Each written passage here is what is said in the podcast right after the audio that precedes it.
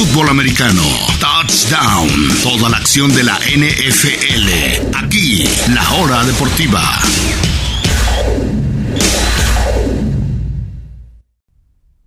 Estamos ya de regreso en la hora deportiva en este miércoles 8 de febrero. Gracias por continuar con nosotros. Y ahora sí, hablemos por última vez en varios meses en este miércoles de la NFL. Normalmente hacemos conclusiones de lo que pasó el fin de semana. ¿Qué pasó el fin de semana? El Pro Bowl a nadie le interesa.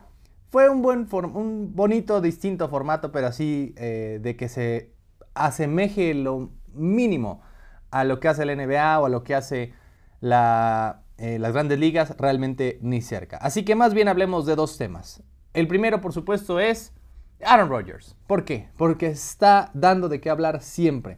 Siempre Rodgers da de qué hablar y más eh, justamente en estas fechas. Cuando ya cae eliminado es cuando más se habla de Rodgers porque ¿qué va a pasar? Se va a retirar, va a seguir en Green Bay, se va a ir a otro equipo, ahora que se va a meter en su cuerpo, pues bueno, resulta que Rogers, quien ya de por sí es antivacunas, quien dijo que estaba inmunizado contra el COVID-19 con unos aceites raros, quien aceptó haber probado, no solo probado, sino tomado bastante té de ayahuasca el año pasado, pues ahora resulta que se va a meter, chequense esto, en un retiro espiritual, en un cuarto totalmente a oscuras, totalmente en silencio, por cuatro días y cuatro noches solo va a estar sentado en silencio y en completa oscuridad por cuatro días enteros. Hay un pequeño orificio donde le van a pasar la comida y la bebida y nada más.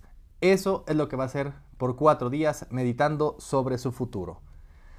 Vaya, eh, ok, no lo juzgo, solo me parece algo fuera de lo común y tal vez innecesario. Pero bueno, tal vez si uno no lo ha probado y no, no lo he probado Tal vez estamos jugando antes de tiempo, pero de que suena extraño estar cuatro días en total oscuridad y silencio, pues sí, sin duda suena extraño. Pero bueno, Rogers tiene realmente varias opciones en su carrera en este momento. Yo diría exactamente tiene seis opciones. ¿Ok? Vamos a analizar los pros y los contras de cada una de las opciones, porque ninguna es perfecta. Todas son posibles en cierta forma, algunas solamente más que otras. Todas tienen sus pros y todas tienen sus contras. Así que hablemos de todas y cada una de las opciones de Rogers, las seis opciones de Rogers en este preciso instante. Y la primera opción, la más obvia y la más probable, aunque cada vez suena menos, es quedarse en Green Bay, quedarse como empacador. ¿Cuáles son los pros? Primero que nada, pues que le van a pagar más. Green Bay todavía le, queda muchísimo en su contrato, recordando que son tres contratos de un año, no son tres, no es un contrato de tres años. Y para que le puedan pagar lo más posible.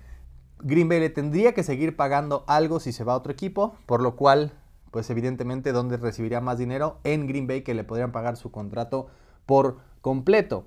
La división sigue accesible, si Detroit va para arriba, eh, Chicago tendrá la selección global número uno, pero seguirá siendo un equipo en reconstrucción. Y Minnesota, pues bueno, claramente creo que si hay un equipo que va a tener mucho menos victorias el año que sigue es Minnesota. Ganar tantos partidos de una, de sola posesión es literalmente único. Nunca nadie en la historia del NFL lo había hecho. Lo normal, la, tendencia es que eso regrese a la normalidad y Minnesota regrese a ser un equipo... Eh, de punto .500 aproximadamente. Así que la división sigue accesible y de hecho de todas las opciones, esta es la única que está en la conferencia nacional. ¿Por qué importa?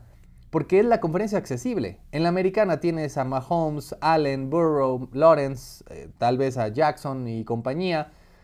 Vaya, en la nacional básicamente es, ya, ya no está Tom Brady, son Jalen Hurts, quien sea que esté en San Francisco, Dak Prescott y ya. Vaya, la, conferencia nacional está para cualquiera. Realmente no, no hay que ser un gran equipo para ganar la nacional y por lo menos el próximo año. Y yo creo que si realmente quiere eh, regresar a un Super Bowl, la opción más viable para regresar a un Super Bowl es Green Bay. No es la mejor opción para ganarlo, pero sí es la más viable para llegar a uno considerando la división accesible y que realmente no hay mucha competencia. Es lo más cómodo, se queda justamente donde siempre ha estado, no tiene que mudarse, no tiene que hacer nada, tiene que ser lo mismo que ha hecho los últimos años. Simplemente coquetear con que se va a retirar, con que se va a ir y al final decir regreso, I'm back. Así que es lo más cómodo y es lo más normal que haría. Y también se acopla mejor con sus receptores, que obviamente eran muchos novatos, ya se conocen mejor. Al final del año, sobre todo Christian Watson mejoró mucho. El próximo año todos lo normal es que mejoren. Los contras de quedarse como empacador, pues bueno, que insisto, a menos que no tenga mejores receptores, mejores armas en lo que sea, no irá a ningún lado. No me parece que, sea un equipo de, de ganar el Super Bowl. Tal vez pueda llegar a uno, pero no porque sea un gran equipo, sino porque no hay mucha competencia. Pero de ahí a competirle a, los, a la crema de la crema de la conferencia americana me parece todavía bastante lejano. Green Bay ya está buscándole traspaso. Es posible que incluso Rogers diga, sí, está bien, me quedo, y que Green Bay diga, pues ahora no eres tú, soy yo. Y la verdad es que ya no quiero más ser víctima, ser prisionero de, que no quieres, no sabes ni lo que quieres, y ya te mandé a otro lado. es una posibilidad muy real. Y por último, yo creo que este punto, sobre todo después de lo que pasó la última campaña, que ni siquiera llegaron a playoffs, lo más sano para ambos es irse. Lo más sano para Green Bay es ya comenzar la nueva etapa con Jordan Love. Si eso no es el quarterback del futuro, no lo van a saber hasta que no inicie partidos. Y para Rodgers también, ¿qué más le queda por hacer en Green Bay? Sí, otro título, pero se ve lejano. Así que yo creo que lo más sano para ambas partes es irse por caminos separados.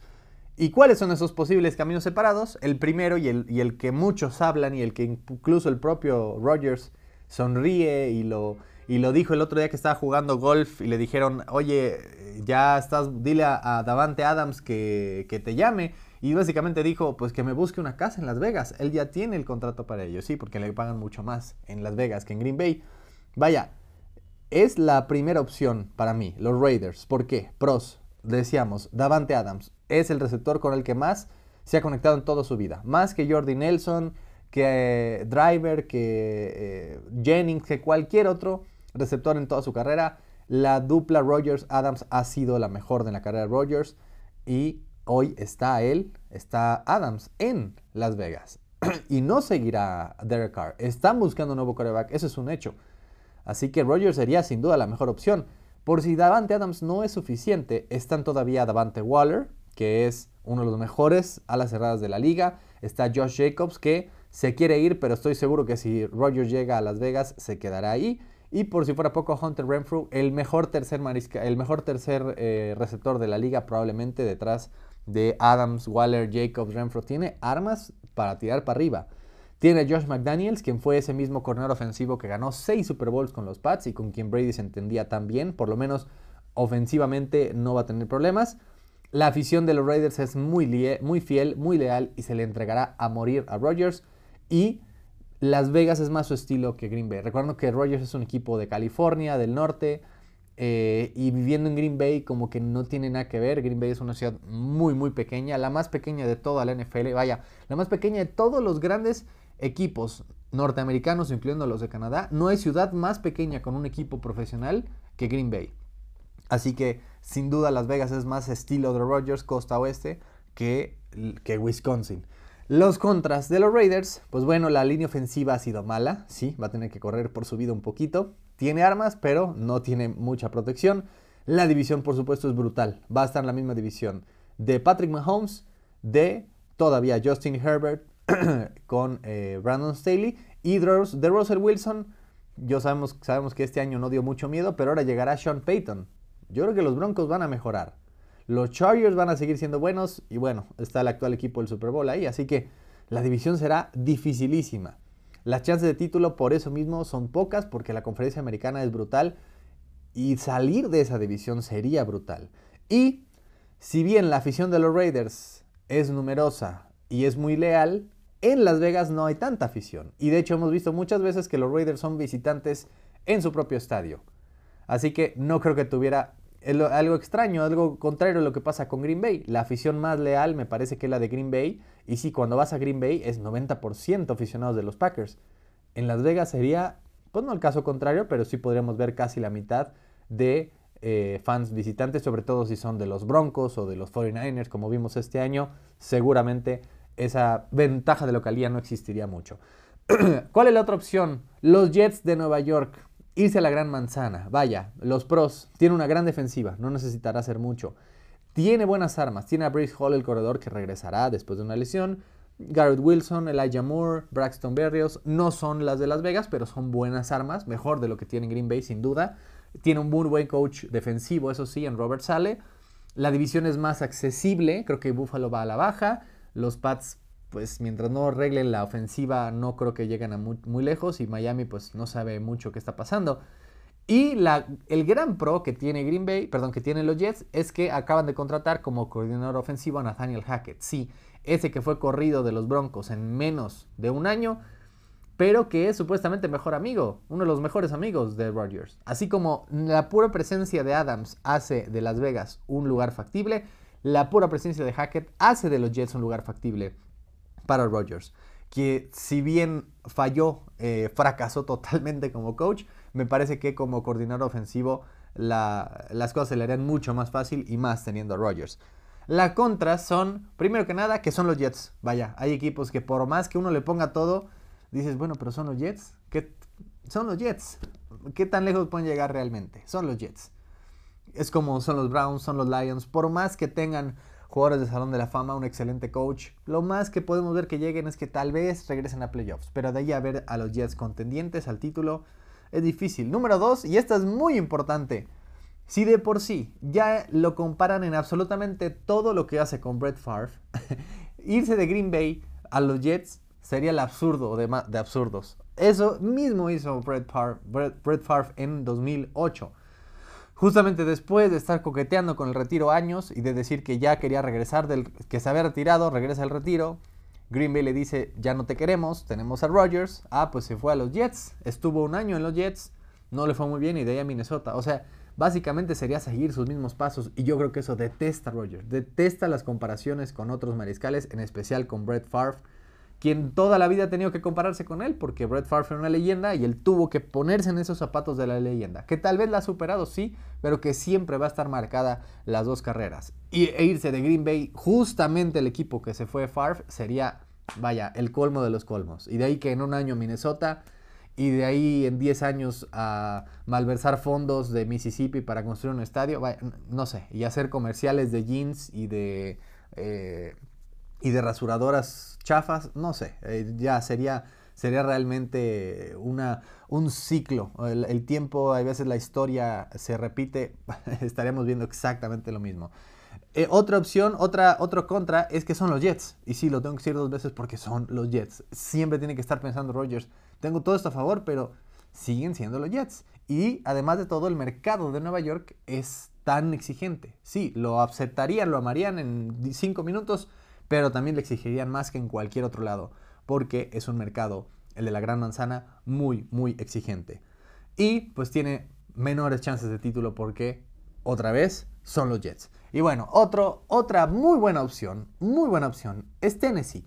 Los Titanes de Tennessee tienen a Derrick Henry, es decir, ser un equipo corredor, no tendría que ser mucho. La división es muy accesible. Los Potros que son un desastre, los Texans que son todavía un desastre y los Jaguars que son decentes, pero yo creo que con Rodgers en, en Tennessee serían favoritos por bastante.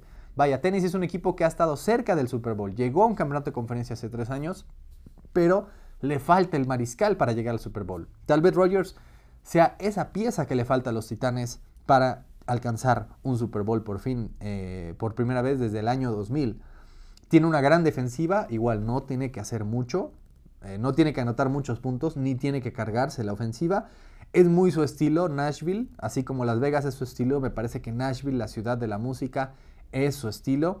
Y de hecho, desde hace unos meses se sabe que él ya busca casa en Nashville. Puede que sea pura coincidencia, pero yo creo que es una opción muy real la de los Titanes de Tennessee y además que tiene un gran coach en Matt Brable, un excelente coach, que ya fue coach del año si no recuerdo mal. Los contras es que no tiene muchas armas, su mejor arma es Robert Woods, quien realmente pasó de noche. Realmente no tiene a quien lanzarle el balón. Eh, insisto, es un, equipo corredor y defensivo, así que no tiene muchas armas a la ofensiva. Su línea ofensiva es mediocre, eh, bastante mediocre, y, sobre todo lo que pasó este año, eh, sufrió bastante y pues que el coach es defensivo, no tendría realmente a un coordinador ofensivo gurú como si lo tuviera en otros lados, o un coach ofensivo gurú como en otros lados. Aquí básicamente estaría solo, es donde menos tendría que hacer y donde más chances de éxito tendría, pero a la vez donde menos apoyo tendría en cuanto a si él quiere regresar a ser MVP. Ese es el lugar menos probable para ello. No tendría grandes estadísticas, sería simplemente no manejar de partidos, pero donde menos tendría que hacer para tener éxito. otra opción, otra opción de la que muy pocos están hablando es Miami. Los pros es que tiene, a diferencia de Tennessee, todas las armas aéreas que quiere. Tiene a Tyreek Hill, tiene a Jalen Waddle, tiene a Mike Gesicki. Vaya, es una excelente opción si quiere tener 5.000 yardas en la misma temporada. La otra opción positiva de Miami es que tiene Mike McDaniel. Es un genio ofensivo, un genio total que aún sin Tua con Skylar Thompson, su tercer mariscal, casi le gana a los Bills dos veces en Buffalo. Para el equipo de Miami en Buffalo, en diciembre y en enero, en la nieve, Dos veces casi les gana con su tercer mariscal. Es realmente un genio Mike McDaniel a la ofensiva. El clima, por supuesto, que es excelente para él, de Green Bay y la tundra al sol del sur de la Florida. Y pues como decíamos, la división sería más accesible todavía. Si él no llega a los Jets, no creo que mejoren mucho. Los Bills, como decíamos, van a la baja y yo creo que Miami sería el mejor equipo de la división, por encima de los Pats, Bills y Jets, si Rodgers está ahí. Las contras son, primero, que nunca, nunca en Miami lo van a aceptar. Porque siempre han dicho, no, que Tua es nuestro chico y sin embargo ya vimos que fueron tras de Sean Watson, sabemos que fueron tras Tom Brady y yo creo que están intentando, están pensando por lo menos ir tras Rodgers, pero por lo pronto no sabemos si hay oferta. Solo hace muchísimo sentido y yo creo que también, igual que en Tennessee, tendría muchas chances de éxito, pero falta saber qué tan real es. y la sexta y última opción es el retiro. Los pros del retiro es que ya se acaba todo el drama, se acaba la novela. Sabemos, sabemos que ha coqueteado con el retiro desde hace tres años. Sabemos que lo está pensando, que no quiere jugar hasta los 45 como Brady, lo sabemos. Ya se puede dedicar a ser host de programas de televisión o ser actor y andar con eh, todas las actrices del mundo y fumar eh, lo que quiera y tomar té de ayahuasca todos los días si eso le apetece. Vaya, creo que es una opción real y creo que si está metiéndose en un cuarto oscuro en silencio por cuatro días es porque realmente está meditando si quiere seguir haciendo esto eh, como forma de vida. Pero, pero, ¿cuáles son las contras del retiro? La principal, y con eso yo creo que con esta simple razón no, va, no se va a retirar. Yo siendo Roger no lo haría y yo conociéndolo no lo va a hacer. En el 2028, el Salón de la Fama va a incluir a Tom Brady y a JJ Watt realmente, realmente quiere compartir esa ceremonia de Salón de la Fama con Brady, recordando que son cinco años después de que retiras, y obviamente el 2028 va a ser eh, Brady al 100%. Realmente, si de por sí toda su carrera, así como con Favre, lo han comparado con Brady y cómo tiene él siete anillos mientras Rogers todavía tiene uno, nada más. Vaya, realmente quiere incluso eso, compartirlo con él y estar en su sombra, no creo. Yo creo que por lo menos un año más se puede esperar. Y ahora sí, en el 2029 o 2030 entrar al Salón de la Fama y ahora sí que sea el día de Rogers y demás. Pero no creo que quiera, así como su carrera, también el Salón de la Fama estar a la sombra de Tom Brady. Pero bueno, esas son las opciones. ¿Qué piensan ustedes? Si me preguntan a mí qué es lo más viable, yo creo que es que se quede en Green Bay. Si no se queda en Green Bay, yo creo que los Raiders o los Titanes son buenas, son las opciones más viables. Yo creo que tendría mucho éxito en los Titanes o en Miami. Solo falta que vayan tras él. Pero bueno, vamos a una pausa y continuamos con más del Super Bowl 57. Ahora sí, en la hora deportiva. No se retire. Ya volvió la adrenalina. Esta es la hora deportiva por la mejor 1340. Estamos de regreso en la hora deportiva. Gracias por continuar con nosotros en este miércoles 8 de febrero. Les habla Juan Pablo Sabines. Están escuchándonos en Radio Chapultepec y seguimos con el previo del Super Bowl 57. Hoy haremos la pequeña primera parte recordándoles que el viernes hablaremos ahora sí, tendido, largo y tendido sobre el previo. Cómo puede ganar cada equipo, qué podemos esperar, cuáles son las apuestas más interesantes también. Todo lo que tienen que saber para el Super Bowl 57 eh, a partir del viernes. Hoy hablaremos de las 10 personas con más en juego, que más tienen que ganar o más pueden perder dependiendo de lo que pase este domingo en Glendale, Arizona. Las 10 personas de los Chiefs o de los Eagles que más pueden ganar o perder, que más tienen en juego con una posible victoria en el Super Bowl 57. La número 10 es el receptor de las Águilas, AJ Brown. Y podríamos decir lo mismo de Devonta Smith, el otro gran receptor de las Águilas, que apenas hace un par de años ganó el Heisman, ganó el, campeonato nacional con Alabama y ahora podría eh, ganar el Super Bowl. Muy pocos jugadores, muy pocos receptores han logrado esas dos, esas tres cosas. Campeón nacional, ganador del Heisman y campeón del Super Bowl. Pero yo creo que AJ Brown tiene más en juego. ¿Por qué? Porque hace apenas un año lo, lo mandaron lejos de Tennessee. Ese fue una de las razones por las que Tennessee se tuvo que cambiar a su manager general. Vaya, los, los Titanes ya no, no querían a AJ Brown y vean el, la falta que les hizo. Y apenas en su primer año en Filadelfia ha sido una de las mejores duplas de la liga, sobre todo en pases largos, junto a Davanta Smith. Yo creo que AJ Brown le demostraría a los Titanes y a todos los que lo creyeron que ya no daba para más con un título de Super Bowl. E incluso es uno de los favoritos eh, para aprovecharse de esa, eh, de esa mala secundaria de los jefes y poder incluso conseguir el MVP, el premio al jugador más valioso de este Super Bowl. AJ Brown, receptor de las Águilas, número 10.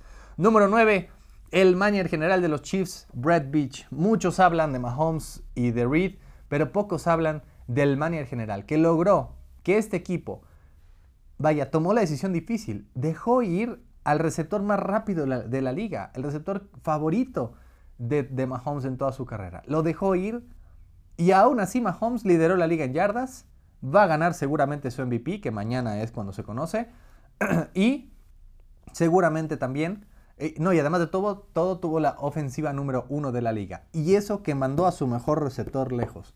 Eso es un gran trabajo del manager general. Es saber, ok, tenemos que administrar esto, esto es un lujo, podemos deshacernos de él y seguir siendo buenos. Y sí, se deshicieron de él y aquí están de regreso en el Super Bowl con la ofensiva número uno. Eh, nadie realmente lo toma como uno de los mejores managers generales de la liga.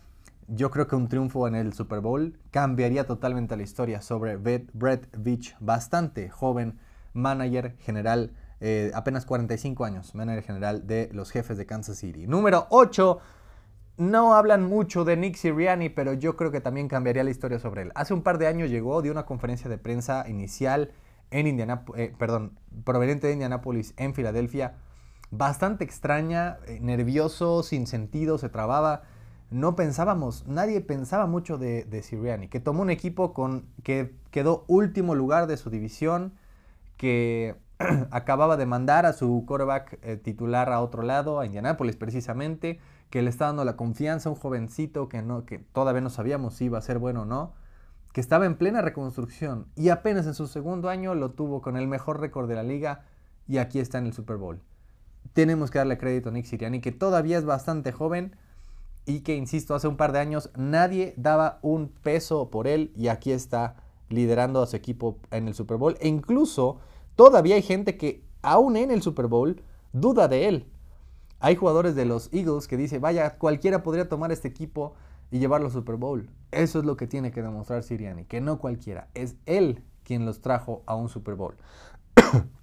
Vamos con, el número 7, Eric Bienemy, el coordinador ofensivo de los Chiefs que hace por lo menos dos años ha sido ligado con varios trabajos de, coach, de head coach, pero no ha tenido la oportunidad. Ha tomado entrevistas y simplemente nadie todavía le ha dado ese trabajo de coach. ¿Qué significaría para él otro triunfo de Super Bowl? Ya tuvo ese triunfo hace tres años, ha sido uno de esos gurús ofensivos de tras Mahomes. Claro, Stanley Reed y es el principal gurú ofensivo, pero ¿qué significaría un triunfo para Eric Bienemy? Vaya, hay, hay ese tipo de, trabajos, ese tipo de, campañas te catapultan para ser head coach. Vaya, si Nick Siriani era coordinador ofensivo de los Potros y consiguió un trabajo, ¿qué podemos decir del coordinador ofensivo de los Chiefs? Y sobre todo que ya tiene mucho tiempo ligado a varios trabajos de, head coach y todavía no lo ha conseguido. Yo creo que Eric Bienemy, un triunfo y se va. Todavía no hay muchas opciones todavía, siguen todavía los Cardenales y los Potros al momento sin coach yo creo que Eric Bieniemy se convertiría en una opción muy real eh, si ganan el Super Bowl. Perdón, la número 6. Yo sé que dije 10 personas, realmente son 11. Los voy a poner en la misma bolsa porque los dos son muy parecidos y creo que los dos están peleando por lo mismo. Y hablo de los dos linieros ofensivos de las Águilas. Jason Kelsey, el centro, y Lane Johnson, el guardia que tienen años con las Águilas. Ambos ganaron el Super Bowl hace cinco años y forman parte de la mejor línea ofensiva de la liga. Punto. Tienen a dos salones de la fama. Pero ¿qué tanto cambiaría eh, su, vaya, la perspectiva con un triunfo de Super Bowl? Creo que ambos ya son salones de la fama. Yo creo que entrarían en esa, en esa eh, conversación de ser tal vez uno de los mejores en su posición en la historia. Tanto Kelsey como Johnson tienen una larga carrera de éxitos. Llegaron a un Super Bowl, lo ganaron. Se reconstruyó el equipo y la base de este equipo es esa línea ofensiva precisamente de estos dos personajes. Jason Kelsey, hermano de Travis y quien de alguna forma, eh, pues bueno, su hermano ha sido más famoso, eh, está más, eh, tiene una posición más fácil de reconocer como ala cerrada, anota touchdowns, pues bueno, él es centro no es tan fácil de reconocerlo, pero lleva años y años en la élite de la liga. Y lo mismo de Lane Johnson, quien volvió de una lesión justo a tiempo. Yo creo que ambos tienen mucho que ganar de un triunfo en el Super Bowl. Jason Kelsey y Lane Johnson, los linieros ofensivos de Filadelfia. Número 5, Javi Roseman. Hablábamos del, del manager general de los Chiefs, Fred Beach. Bueno, Javi Roseman para mí desde hace años es uno de los mejores de la liga. Y si de por sí es admirable perder a tu primer receptor y volver a un Super Bowl, ¿qué me pueden decir de un equipo que hace cinco años estaba en un Super Bowl con un coach y con un mariscal distinto? Vaya, ganan el Super Bowl con un mariscal suplente, banquean a ese mariscal que gana el Super Bowl, el nuevo mariscal, eh, en todavía en la campaña 2018-19, tiene esos destellos, eh, Carson Wentz, tienen que deshacerse de ese perdón, deshacerse de ese coreback suplente y después se deshacen de ese mariscal que supuestamente apostaron por él, era la selección número 2, era el futuro, casi gana un MVP y se deshacen de él. Se deshacen también de su coach que gana el Super Bowl. Hacen de nuevo la ofensiva. fuera de la línea ofensiva, prácticamente todos los demás son nuevos. Nadie ha cambiado. Pasaron un año en el, en el hoyo. Le dieron la confianza a este joven. Le dieron la confianza a este joven entrenador rearmaron esa ofensiva con Devonta Smith, quien él lo tomó en el draft, con AJ Brown, quien él lo canjeó el año pasado. Y aquí están, con una excelente ofensiva, con una excelente defensiva, con un excelente mariscal una excelente línea ofensiva, de regreso en un Super Bowl, con una... Vaya, es difícil volver a un Super Bowl, pero todavía más difícil llegar a un Super Bowl, reconstruirte casi por completo y volver a llegar a un Super Bowl. Es un trabajo vaya, genial del manager general, que yo creo que aún sin ganar el Super Bowl va a ser considerado el mejor o uno de los mejores de la liga. A mí, para mí Howie Roseman lo es desde hace, desde hace tiempo y ganar otro Super Bowl después de reconstruirte de esa forma es brutal. Es brutal realmente y me pongo de pie con lo que ha hecho Howie Roseman. Número 5 en esta, en esta lista, el manager general de las Águilas. Número 4, Hablamos de Jason Kelsey, yo creo que su hermano también tiene mucho que ganar. Si Jason está en la conversación de Salón de la Fama y del mejor centro de nuestra época, Travis Kelsey está en la conversación del mejor ala cerrada de la historia. Ojo, para mí, Gronk lo es y lo seguirá siendo. Gronk tiene cuatro anillos de Super Bowl. Claro, uno no jugó el Super Bowl, no jugó la segunda mitad de la campaña, pero digamos, por lo menos que jugó, ganó tres. Jugó un par más que perdió tiene muchos récords en la historia de, paradas cerradas, pero Jason, perdón, pero Travis Kelsey ha tenido más durabilidad, ya tiene un anillo, ya es el segundo eh, jugador, jugador, punto, con más yardas en la historia de playoffs, superó a Julian Edelman la semana pasada, nunca nadie va a superar a Jerry Rice, pero vaya, para hacer una ala cerrada es, absurdo. Es un veterano, yo creo que le quedan uno o dos años más, nada más. tiene la misma edad de Gronk y Gronk desde hace tres años ya estaba eh, descomponiéndose. Travis Kelsey no creo que lo sea aún con un triunfo, pero para muchos va a entrar en esa conversación del mejor ala cerrada de la historia. Y saben qué, yo creo que por lo menos top 3 sí lo va a hacer.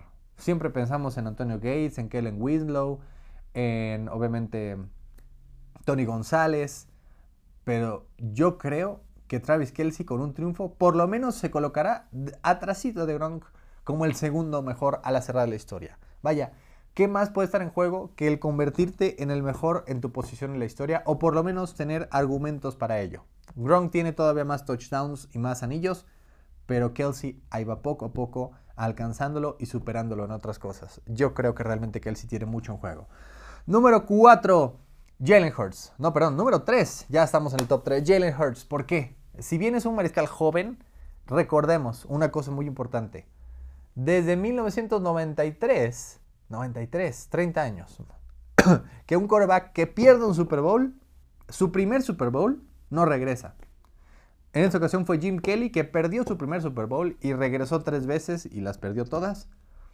Pero desde entonces, todos y absolutamente cada uno de los mariscales que llegan al Super Bowl y pierden su primer Super Bowl, nunca, nunca vuelven a llegar. Últimamente les puedo decir muchos casos. Bueno, Joe Burrow el año pasado, falta ver que regrese, pero lo perdió y este año no volvió.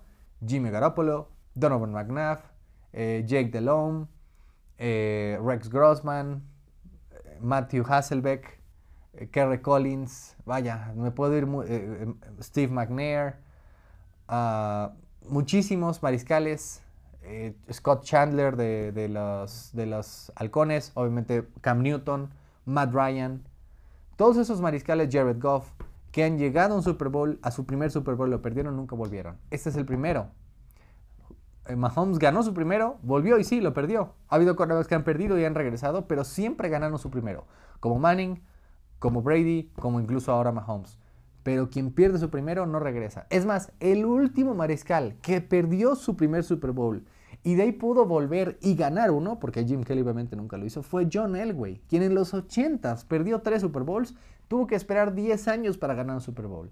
Vaya, estamos hablando de que ya llovió, de que un quarterback puede perder su primer Super Bowl y decir, volví y lo gané. Tiene muchísimo que no sucede. Además, Hertz llegó, eh, vaya, su, su historia de redención es brutal. Él fue banqueado en el campeonato nacional con Alabama hace cinco años justamente. Mientras Filadelfia está ganando Super Bowl, él estaba siendo banqueado en el campeonato nacional por Tua Tagovailoa, que hoy, vaya, se contusiona apenas al despertarse. Vaya, es una historia de redención brutal. Tuvo que irse, tuvo que comerse un año en la banca, tuvo que irse a otra escuela en Oklahoma, tuvo que caer hasta la segunda ronda, tuvo que ser banca de Carson Wentz. Le dieron la, la, la oportunidad, Tuvo un primer año como titular, el año pasado bastante mediocre. Nunca nadie habla de él como los mejores mariscales de esa, de esa gran generación del 2020. Está Burrow, está Herbert y está Tua. Nadie mencionaba a Hurts y aquí está, en un Super Bowl. Antes que Tua, antes que Herbert y pudiéndolo ganar a diferencia de lo que Burrow hizo el año pasado. La historia de redención de, de es realmente increíble y es muy importante por lo que dice la historia que gane este Super Bowl si quiere continuar volviendo y llegando a más Super Bowls en su carrera. Bueno, número dos, Andy Reid, por supuesto. Andy Reid, quien este es, el personaje del Super Bowl. Eh, Andy Reid, que estuvo 13 años con Filadelfia, lleva ya 10 años en Kansas City. Con Filadelfia siempre lo intentó, siempre estuvo cerca, incluso llegó a un Super Bowl, pero nunca lo pudo ganar. Aquí en Kansas City ya pudo por fin conseguirlo pero todavía tiene récord perdedor en Super Bowls. uno perdido en Filadelfia, uno y uno hasta el momento en Kansas City. Vaya, Reed se con ese anillo Super Bowl hace tres años se convirtió en Salón de la Fama. Con un posible anillo este domingo se va a convertir en uno de los mejores de la historia y yo creo que ya en el mejor de la NFL hoy por hoy. Belichick lo ha sido por mucho tiempo, pero desde hace cuatro años para acá no podemos realmente decir que Belichick haya sido el mejor coach de la liga. Yo creo que Andy Reid ha tomado su lugar y vaya, lo que le faltaba tanto que era ganar un Super Bowl, ya lo consiguió, ganar un segundo. Serían los mismos que Parcells, los mismos que Jimmy Johnson. Vaya, sería los mismos que Don Shula. Sería realmente un, un paso gigantesco en su carrera como el mejor coach de todos los tiempos. No creo que lo sea, pero por lo menos meter ahí su nombre entre los 10 o incluso 5 mejores de la historia con un anillo más, sin duda lo podría conseguir. Pero el número uno es Patrick Mahomes. Patrick Mahomes porque por varias razones. Porque Mahomes juega para la grande, juega no para tener uno o dos Super Bowl, sino para alcanzar a Brady como el mejor de todos los tiempos. Y para muchos es el mejor que han visto. Y sí, la verdad es que en puro talento no he visto a nadie que mejor que Mahomes en mi vida.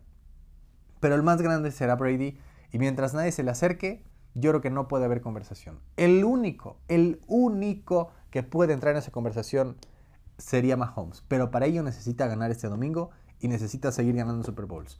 Brady lo que cambió es que antes una carrera con un Super Bowl o dos era una carrera exitosa. Hoy vemos a Rodgers como un fracasado porque solo, entre comillas, ganó uno.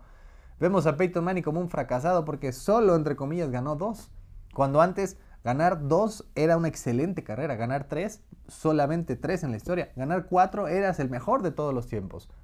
Hoy ganar cuatro para Mahomes creo que incluso se quedaría corto.